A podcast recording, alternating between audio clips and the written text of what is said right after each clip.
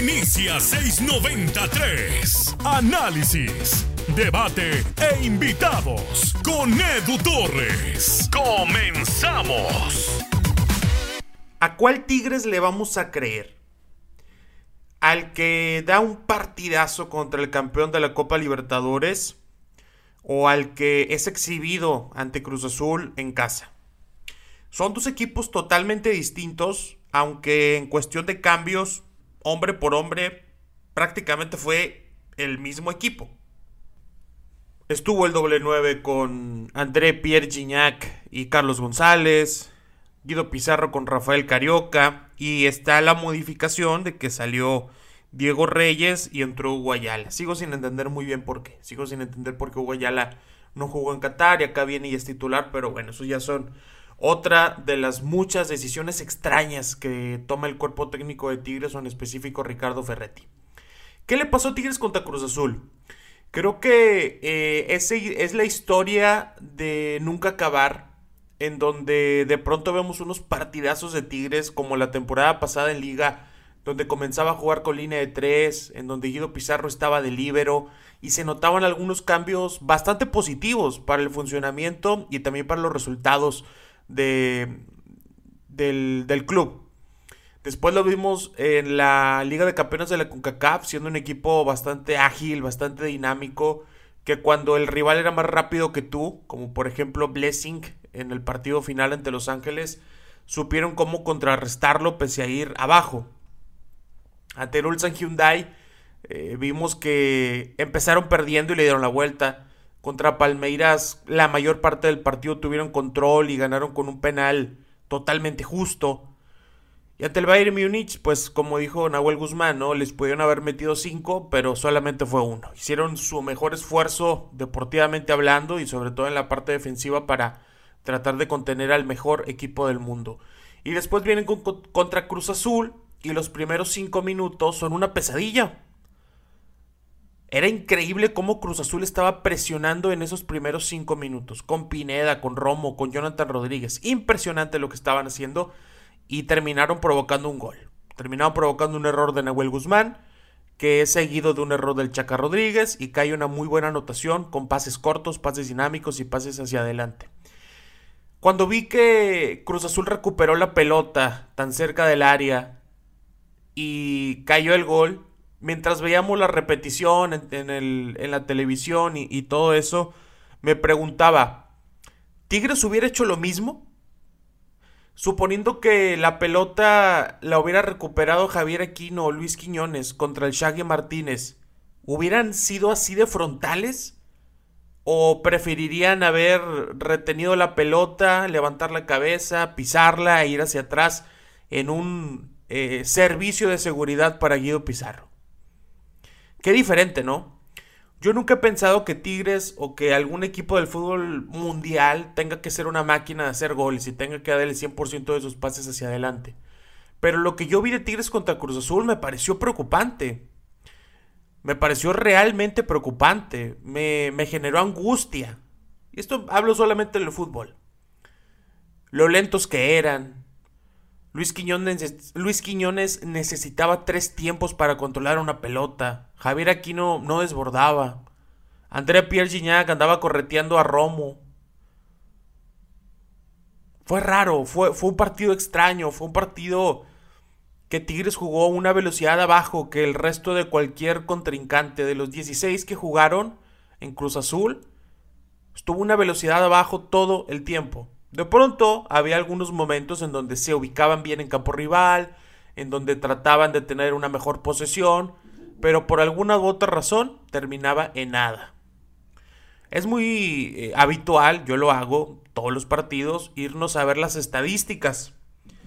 Y nos encontramos con que eh, Tigres remató en 15 ocasiones, una buena cantidad de veces, y de esas 15, 7 eh, iban con dirección de gol. También hay que decir que Corona hizo un buen partido. Mientras que Cruz Azul tuvo 5 remates, dos de, dos de ellos a gol y los dos entraron. Las estadísticas son complementarias. Tú no puedes analizar un partido viendo la cantidad de pases, de posesión, de tiros, de centros. No puedes analizarlo así. Tienes que ver el partido y después acudir a la estadística y tratar ahí de hacer algunas eh, como rompecabezas, tratar de unir piezas. Cualquiera podría decir, caray, qué injusto, ¿no? Tigres tuvo 69% de posesión, remató 15 veces, 7 de ellas a gol. Y mira el Cruz Azul, 31% de posesión. 5 remates y dos, y dos tiros a gol y dos goles. No, pues qué fácil, qué suerte. Pero no. Ya van varias veces en que algunos entrenadores vienen al volcán. Sobre todo en el volcán, ¿eh? cosa medio extraña. Recuerdo a Siboldi, recuerdo a Pedro Caixinha, recuerdo eh, ahora a Juan Reynoso tanto con Puebla como con Cruz Azul. Y vienen y no es que le den un baile a Tigres, no lo llamaría así. Para mí un baile sería tener a Nahuel Guzmán volando de poste a poste. Pero sí pusieron a Tigres en donde querían.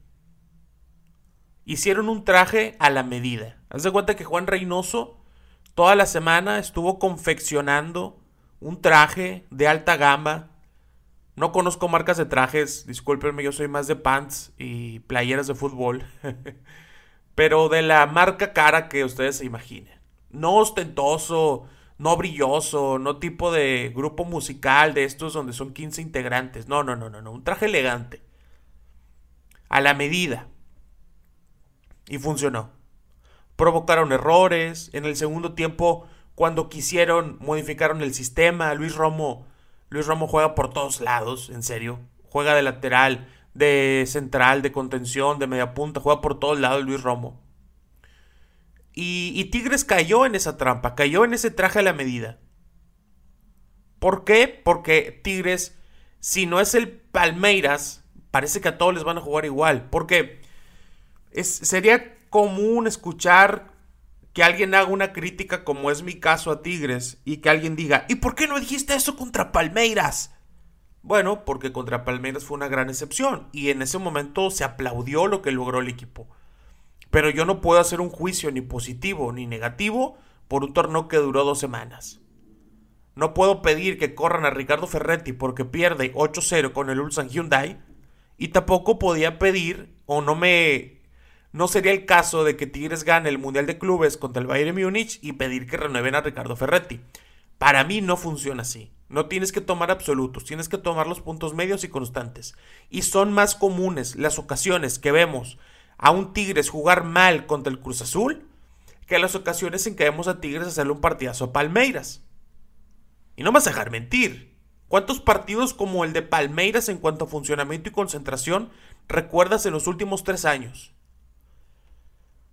Piénsale, si vas manejando, tómate tu tiempo, estacionate, pon las intermitentes y ponte a pensar, ¿cuántas veces vi a Tigres jugar como lo hizo contra Palmeiras?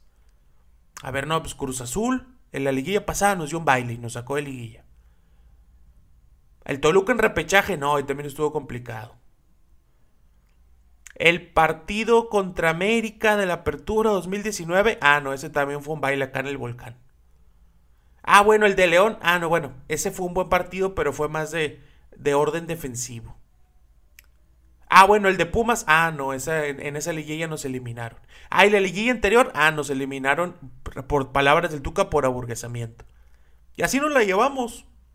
En cambio, ¿cuántos partidos recuerdas que no fueron tan de un nivel tan alto como el de Cruz Azul, pero que sí fueron mejor que Tigres? Yo me acuerdo de cómo cerró el torneo pasado con Pachuca. Yo me acuerdo de que Atlas te empató acá en la última jornada, ¿eh? Esas son más constantes. Esas son realidades. Está el tema de Leo Fernández, que si debe jugar, que si no debe jugar. Yo no pienso que Leo Fernández sea una solución para todo. No creo que si entra Leo, Tigres va a ser una máquina de hacer goles y André Pierre va a meter 21 goles y Leo Fernández 8 asistencias. No pienso que sea así. Pero por ejemplo, en este partido Tigres Cruz Azul, me dio la impresión de que Guido Pizarro estaba dando un mal juego. Y sobre todo porque lo querían poner a enlazar. Lo querían poner en, en ser la conexión entre medio de campo y ataque y no funcionaba. Y pensaba, a ver, si Guido Pizarro está haciendo eso. Lo está haciendo mal. Vamos en el minuto 60, 65. Todavía hay cambios. está Fernández. No, no tiene sentido meterlo. No hubiera sido lógico mm, hacer ese movimiento para tratar de generar más y mejores oportunidades. A mí me parece más que un tema de gustos, de preferencias, de opiniones, era un tema de lógica. Era un tema de sentido común. ¿Qué te hace falta? Crear jugadas. ¿Quién les está intentando? Alguien que no es especialista en crear jugadas. ¿Tienes a alguien que sí es especialista en crear jugadas? ¿Lo tienes en la banca? Sí. Ah, bueno. Pues ahí está el caminito para tomar una decisión. Eligieron no tomar esa decisión y yo no voy a decir que por eso perdieron. No, no, no, no, no. No, yo no voy, no, no pienso que por no meter a Leo Fernández Tigres no ganó. No lo veo así. Es imposible saberlo. Lo que sí creo es que quizá con Leo Fernández hubiera funcionado mejor el plan que estabas proponiendo. El próximo partido de Tigres va a ser contra el equipo de Tijuana este próximo domingo a las 7 de la tarde. Va a ser un partido, tiene que ser un partido intenso porque Tijuana personalmente esta temporada me ha gustado muchísimo.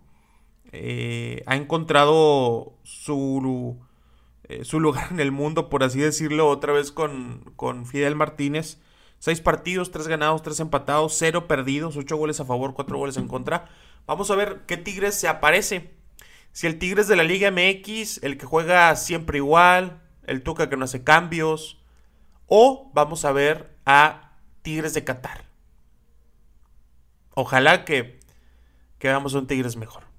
Yo soy Edu Torres, me puedes seguir en Instagram como arroba Edu Torres R. Te agradezco que compartas este link en Twitter, en Facebook, en Instagram, que lo pongas en tus historias y me etiquetes como arroba Edu Torres RR. Y por supuesto también que lo pases por WhatsApp a tus amigos, a tus amigas, a tu familia y en todos estos grupos que hay de gremio, de dinastía, de chicharroneros, de ribeye. Ojalá que puedas también ahí compartir el link de esta opinión sobre el partido de eh, Tigres contra Cruz Azul. Gracias por haberme escuchado y recuerda que si quieres pertenecer al grupo de WhatsApp del podcast 693, mándame un mensaje a mi Instagram, dime Edu, quiero estar en el grupo de WhatsApp y listo, vas a estar dentro. Gracias por haberme escuchado, hasta la próxima. Esto fue 693. No te pierdas nuestra próxima edición. Comparte en tus redes sociales.